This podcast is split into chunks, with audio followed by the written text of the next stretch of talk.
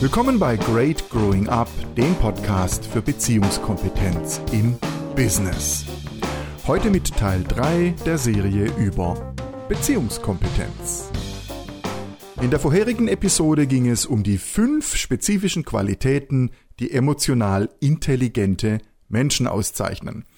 Bezug genommen habe ich auf einen Artikel, der sich ausschließlich auf äh, Führungskräfte bezog. Ähm, ich stelle allerdings fest, dass Beziehungskompetenz etwas ist, äh, das Führungskräften zwar besonders gut tut, weil sie eben andere Menschen führen, aber es ist eine Grundqualität, ähm, die jeder erwachsene Mensch braucht. Ich behaupte, es ist die Qualität, die erwachsene Menschen auszeichnet. Die fünf Qualitäten, die einen emotional intelligenten Menschen auszeichnen, sind Selbstbewusstheit, Selbstmotivation, Selbststeuerung, soziale Kompetenz und Empathie. Heute geht es darum, warum diese Qualitäten alleine wirkungslos bleiben. Ja? Es braucht noch etwas, damit äh, diese zugegebenermaßen sehr wohlklingenden Qualitäten tatsächlich einen Effekt haben, damit sie ähm, beispielsweise die Effizienz von Mitarbeitern steigern. Das hat ein äh, Trainer sehr gut beschrieben, der heißt Thomas Holzer, Berater, Coach und Wirtschaftsmediator in Freiburg. Also, emotionale Intelligenz, schön und gut, aber wie bringe ich sie denn dazu, dass sie wirkt? Fachwissen alleine ähm, ist ja das weiß inzwischen, glaube ich, fast jeder, nicht alles oder nicht das allein entscheidende Merkmal, das ein Unternehmen zum Erfolg führt. Ich weiß noch nicht mal, ob das überhaupt schon mal so war. Inzwischen glaube ich aber, dass zumindest klar ist, Fachwissen alleine reicht nicht aus. Immer wichtiger wird es, dass die Mitarbeiter in einem Unternehmen in der Lage sind, tragfähige Beziehungen ähm, aufzubauen und zu halten. Also die Beziehungskompetenz von Mitarbeitern, ich finde auch die von Auszubildenden und vor allem die von Führungskräften wird immer wichtiger. Und äh, diese Beziehungskompetenz basiert nun mal auf emotionaler Intelligenz. Mein Kollege Thomas Holzer bezieht sich auf ein Buch, auf den Bestseller EQ, emotionale Intelligenz von Daniel Goleman. Ja, das ist schon Einige Jahre alt, stammt aus den 90er Jahren, aber ist immer noch interessant. Goldman ähm, schreibt zum Beispiel, dass es wichtig ist, ähm, die eigenen Gefühle und auch die anderer wahrzunehmen. Goldman unterscheidet ja, wie in der vorherigen Episode aufgeführt, ähm, zwischen fünf Kernbereichen emotionaler Intelligenz. Also einmal die Selbstbewusstheit, also die Fähigkeit, ähm, die eigenen Gefühle bewusst wahrzunehmen. Ich muss immer ein bisschen äh, schmunzeln, wenn ich solche Formulierungen lese. Ähm, ich würde einfach sagen, die eigenen Gefühle zu fühlen. Denn das bringt uns äh, ein bisschen näher an das ran, worum es eigentlich geht. Wir fühlen Trauer, wir fühlen Ärger, wir fühlen Angst oder wir fühlen Freude. Emotional intelligente Menschen können ihre Gefühle bewusst nutzen. Also ich kann äh, zum Beispiel mich entscheiden, mit meiner Angst sehr bewusst umzugehen, ähm, sie zu nutzen, um aufmerksam und vorsichtig zu sein und dennoch zu tun, was eben ansteht. Ich kann meinen Ärger ganz bewusst einsetzen, um klare Worte zu sprechen, um Grenzen zu setzen, um ein Nein auszusprechen. Ich kann meine Fähigkeit zu trauern ganz bewusst einsetzen, um empathisch zu sein, um mitzufühlen, was in meinem Gegenüber vorgeht. Im Aspekt Empathie hat mein Kollege Holzer einen unglaublich wichtigen Punkt versteckt. Es gelte, schreibt er, je ausgeprägter die Selbsterkenntnis ist, desto fähiger ist man, die Gefühle anderer korrekt zu interpretieren ich sage das mal in meinen eigenen Worten, je, ähm, je deutlicher ich selbst wahrnehmen und benennen kann, was ich fühle, desto deutlicher und akkurater kann ich wahrnehmen, was in meinem Gegenüber vorgeht. Das ist eine Erfahrung, die ich ähm, schon während meiner Trainerausbildung gemacht habe. Erst als ich mir erlaubt habe, meine eigene Angst zu spüren, zu akzeptieren und zu benennen, war ich in der Lage, die Angst in anderen Menschen ähm, zu fühlen, zu erkennen.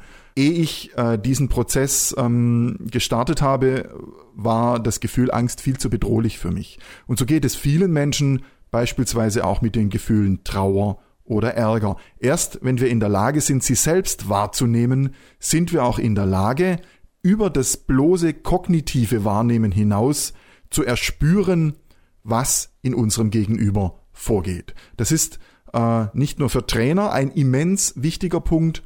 Ähm, für mich ist es der, die zentrale Fähigkeit, die mich als Trainer ausmacht. Ohne diese Fähigkeit könnte ich in meinen Trainings nicht so arbeiten, wie ich es tue. Soziale Kompetenz ist natürlich wichtig. Ähm, Holzer beschreibt es so, die Fähigkeit, akzeptable Kompromisse äh, einzugehen und äh, soziale Anpassungen zu finden und sie zu verwirklichen. Also darüber hätte sich ähm, der gute Freiherr von Knigge gefreut und das vielleicht ganz einfach mit Anstand bezeichnet. Ein Wort, das zugegebenermaßen ein bisschen außer Mode gekommen ist, aber ich glaube, es wäre ganz schön, wenn wir hin und wieder mal ein bisschen mehr über Anstand sprechen, darüber das richtige Maß zu finden zwischen dem, was ich will und dem, was für alle anderen gut ist. Thomas Holzer beschreibt äh, emotionale Intelligenz als das integrale Element zwischen Denken und Fühlen. Hört sich gut an, finde ich. Und äh, er schreibt weiter, wenn ähm, beide Fähigkeiten, also das Denken und das Fühlen, wenn das, das Kognitive mit der emotionalen Intelligenz verbunden wird, dann werden herausragende Leistungen möglich. Zum Beispiel beim Lösen von ganz simplen oder ganz komplizierten sachlichen Problemen oder auch bei der Integration von Menschen in ein völlig neues Umfeld, bei der Beurteilung von Mitarbeitern, bei Verhandlungen mit Geschäftspartnern. Denn immer geht es um das Gleiche. Es geht darum, dass ich mich hineinspüren kann in mein Gegenüber, damit ich ähm, erfühlen kann, wo ist der andere gerade, wie geht es ihm gerade und wie gehe ich so damit um, dass es für beide den höchsten Nutzen bringt. Etwa indem ich die richtigen Worte finde und den richtigen Ton anschlage. Was es braucht, damit emotionale Intelligenz auch einen wirtschaftlich spürbaren Nutzen bringt, sind die sogenannten Soft Skills. Dann erst, also wenn wir die emotionale Intelligenz mit den Soft Skills verbinden, haben wir Beziehungskompetenz. Soft Skills haben mehr mit äh, Gefühlen zu tun, als mancher von uns glauben möchte. Ähm, wir gehen sie Punkt für Punkt durch. Da haben wir Einfühlungsvermögen, also die Fähigkeit, berührbar zu sein, ähm, ähm, wahrzunehmen, was im anderen vorgeht. Die ist mit der Trauer verknüpft. Ähm, Trauer ist eine Form von Berührbarkeit. Ich lasse zu, dass mich Schmerz berührt. Das ist Trauer. Und mit dieser Berührbarkeit, diese Berührbarkeit kann ich auch nutzen, um mich in andere Menschen hineinzufühlen. Integrationsfähigkeit. Integrationsfähigkeit ist ähm, die Qualität, die mich dazu bringt, meine Mitarbeiter alle ins Team mit hineinzunehmen, möglichst so, dass es keine Außenseiter gibt. Da kann äh, ein ganzer Strauß von Gefühlen dahinter stecken. Zum Beispiel meine eigene Berührbarkeit, dass ich nicht möchte, ähm, dass ähm, Hans oder Peter oder Ingrid als Außenseiter draußen stehen, weil ich selbst weiß, wie schmerzvoll sich so etwas anfühlt. Oder meine Angst, weil ich ja nicht weiß, was Hans, Peter oder Ingrid äh, treiben, wenn sie außerhalb des Teams unterwegs sind. Oder auch meine Freude, weil ich es mag, wenn ich Menschen um mich herum habe, weil ich es mag, wenn ich als Integrationsfigur wirksam bin. Kontaktfähigkeit.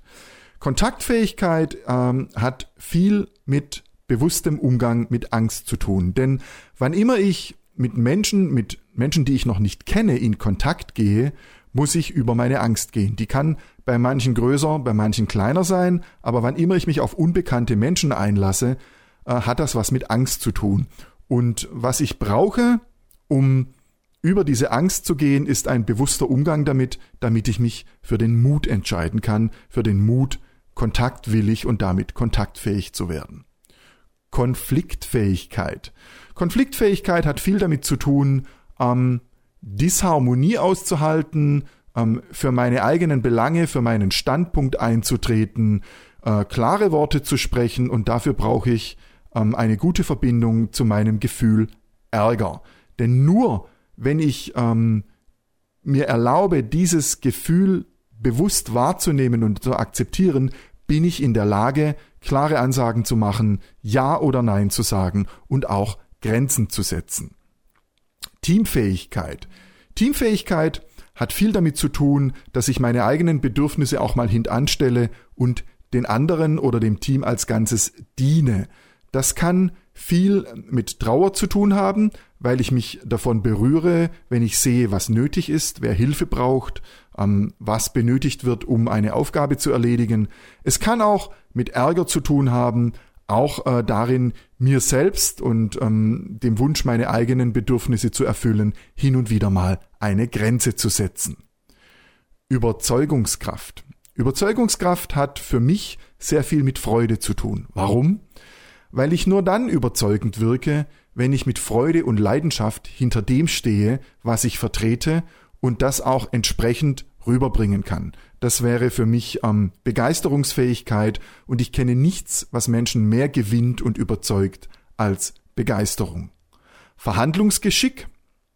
Verhandlungsgeschick hat unglaublich viel mit Beziehungskompetenz zu tun, denn nur wenn ich in der Lage bin, ähm, den anderen Menschen, ich sag manchmal, zu lesen, wenn ich in der Lage bin, mich in hinein zu versetzen, über das Kognitive hinaus, bin ich in der Lage, die richtigen Worte zu finden und den richtigen Ton anzuschlagen. Und das kann in ähm, Verhandlungsgesprächen von entscheidender Bedeutung sein. Der neunte und letzte Soft Skill klingt überhaupt nicht soft. Durchsetzungsvermögen. Durchsetzungsvermögen hat für mich in allererster Linie mal etwas mit Ärger zu tun. Also mit dem Gefühl, dass es mir erlaubt, für das, was mir wichtig ist, für das, was ich für notwendig halte, hinzustehen, es einzufordern und auch durchzusetzen. Offen ist jetzt noch die Frage, was bringt das Ganze? Was habe ich denn davon, wenn ich mich darin trainiere, als Azubi, als Mitarbeiter oder als Führungskraft, beziehungskompetent zu sein und meine emotionale Intelligenz so einzusetzen, dass ich und das Unternehmen tatsächlich einen spürbaren Nutzen daraus haben. Holzer nennt dafür sechs Punkte von besonderer Bedeutung. Punkt eins: Ein beziehungskompetenter Mitarbeiter kann überzeugend präsentieren. Warum? Warum hat das was mit Präsentation zu tun? Wann immer wir Menschen erleben, die auf der Bühne stehen oder auch einfach nur vor uns irgendetwas ähm, darstellen oder ähm, äh, präsentieren, merken wir sehr schnell, wer uns für seine Sache gewinnt und wer nicht. In der Regel stellen wir fest, wer authentisch auftritt, bekommt unsere Aufmerksamkeit. Was bedeutet authentisch auftreten? Wir sprechen von Authentizität, wenn Worte, also Äußerungen und ähm, die wahrgenommene Gefühlswelt deckungsgleich sind. Also wenn wir das Gefühl haben, der da vorne präsentiert sich gerade so, wie er ist spontan und wahrhaftig. Da gibt es keinen Versatz zwischen dem, was wir ähm, emotional wahrnehmen mit unserer empathischen Fähigkeit und dem, was wir kognitiv wahrnehmen, beispielsweise die Worte, die wir hören. Jemand, der so auftritt, ähm, ist authentisch und authentische Menschen bekommen unsere Aufmerksamkeit. Punkt zwei: Ein ähm, beziehungskompetenter Mensch kann sich besser orientieren. Woran liegt das? Ähm, wenn es darum geht, sich in einer neuen und damit per se unsicheren Situation besser zurechtzufinden, ähm, werden wir alle, alle Menschen mit dem gleichen Gefühl konfrontiert. Es sprechen nur nicht alle gerne darüber. Wann immer wir vor einer neuen, vor einer veränderten Situation stehen, fühlen wir Angst. Es mag nur, wie gesagt, kaum einer wahrhaben. Die meisten sprechen von Respekt oder Nervosität oder Unsicherheit. Im Grunde ist das alles das Gleiche, sind nur andere Worte für ein Gefühl und das heißt Angst. Die ist manchmal groß, manchmal kleiner und sie hat einen Nutzen. Diese Angst macht mich ähm, aufmerksam, sie sorgt dafür, dass ich vorsichtig bin und achtsam. Aber nur, wenn ich bewusst mit ihr umgehe. Wenn ich die Angst lieber nicht ähm, fühlen möchte, bleibt mir nur ein Weg. Ich werde alle Situationen, in denen ich mit Veränderungen und neuen äh, Konstellationen konfrontiert werde, meiden. Und wenn sie doch kommen, kann es sein, dass die Angst mich lähmt und damit handlungsunfähig macht. Wenn ich sie mir aber bewusst mache, kann ich mich dafür entscheiden, sie zu nutzen. Ich kann sie dafür nutzen, mich besser zu orientieren in einer neuen Situation. Punkt drei: Beziehungskompetente Menschen können besser mit Kritik und Konflikten umgehen. Sie finden, und das mag zunächst wie ein Widerspruch klingen, sie finden schneller wieder zur Sachlichkeit zurück. Warum? Weil sie in der Lage sind, ihrer Emotionalität, ihrem Gefühl, sei es Trauer, Ärger, Freude oder Angst, Raum zu geben, indem sie es wahrnehmen und benennen. Das kostet etwas Zeit und manchmal auch Energie, aber in der Regel ist das Thema Gefühl abgeschlossen, wenn wir uns erlaubt haben, offen und ehrlich darüber zu sprechen. Dann laufen wir nicht länger Gefahr, äh, uns mit emotionalem Störfeuer rumschlagen zu müssen. Wir können dann, wenn das Thema Emotion erledigt ist, wieder zur Lösung, zur angestrebten Lösung des sachlichen Problems zurückkehren. Punkt 4. Beziehungskompetente Menschen können klarer kommunizieren. Das hat ebenfalls mit dem gerade angesprochenen Punkt zu tun, wenn ich mir erlaube, meine Gefühle wahrzunehmen, anzusprechen und damit zu akzeptieren, muss ich mich nicht länger davon stören lassen, etwa indem ich zickig reagiere, weil ich meinen Ärger unterdrücke oder vor lauter unterdrückter Angst unauthentisch, nicht wahrhaftig wirke. Die Fähigkeit, klare Worte zu sprechen, hat aber auch damit zu tun, dass ich mir erlaube, meinen Ärger zu nutzen. Wann immer ich im Coaching oder im Training mit Menschen konfrontiert werde, die sich unklar ausdrücken oder die nicht in der Lage sind, Hü oder Hot zu sagen, also Entscheidungen zu treffen, führe ich sie in ihren Ärger. Und sie würden überrascht sein, wenn sie erlebten, wie wenig Sekunden Ärger schon genügen, damit ein Mensch wieder Klartext sprechen kann. Punkt 5, dass sich äh, beziehungskompetente Menschen besser einschätzen können als andere, liegt auf der Hand, einfach weil sie sich selbst klarer und differenzierter wahrnehmen. Punkt 6, beziehungskompetente Menschen sorgen für reibungslosere Zusammenarbeit. Ich bin überzeugt, dass das stimmt. Ich glaube allerdings auch, dass im ersten Moment ähm, genau das Gegenteil eintreten wird. Einfach weil beziehungskompetente Menschen auch konfliktfähig sind. Der wesentliche Unterschied ist, dass beziehungskompetente Menschen Konflikte nicht verdrängen. Sie sprechen an, was sie stört, sie sprechen an, was ihnen auffällt und sie geben ihrer Emotionalität Worte. Und dann suchen sie mit ihrem Gegenüber gemeinsam nach Lösungen. Insgesamt bin ich überzeugt, dass die Reibung deutlich abnimmt, je mehr Beziehungskompetenz in einem Betrieb trainiert wird. In stillen Stunden frage ich mich manchmal, wie hoch der volkswirtschaftliche Schaden durch unterschwellige, nicht ausgetragene und verdrängte Konflikte in Unternehmen wohl sein wird. Millionen sind es mindestens. Ich glaube, wir können da schon bald von Milliarden reden. Soweit muss es aber gar nicht kommen, wenn Unternehmen erkennen, dass unschöne Erscheinungen wie ähm, zunehmende Zahl von Burnouts oder demotivierte Mitarbeiter eine ganz bestimmte Ursache haben. In der Regel sind es ungelöste Konflikte. Und ungelöste Konflikte sind eine Folge von beziehungsinkompetenten Menschen. Das können sie ändern, denn Beziehungskompetenz kann man trainieren. In dieser Episode ging es darum, wie wir emotionale Intelligenz äh, mit Soft Skills zu Beziehungskompetenz weiterentwickeln. In der nächsten Episode meiner kleinen Reihe zum Thema Beziehungskompetenz geht es dann um emotionale Manager. Wer gut führen will, muss fühlen. Unternehmen wollen wachsen, Menschen auch. Mehr dazu finden Sie auf meiner Website unter www.greatgrowingup.com Dort habe ich auch ein Transkript dieser Podcast-Episode für Sie bereitgestellt. Vielen Dank fürs Zuhören und machen Sie es gut. Ihr Matthias Stoller.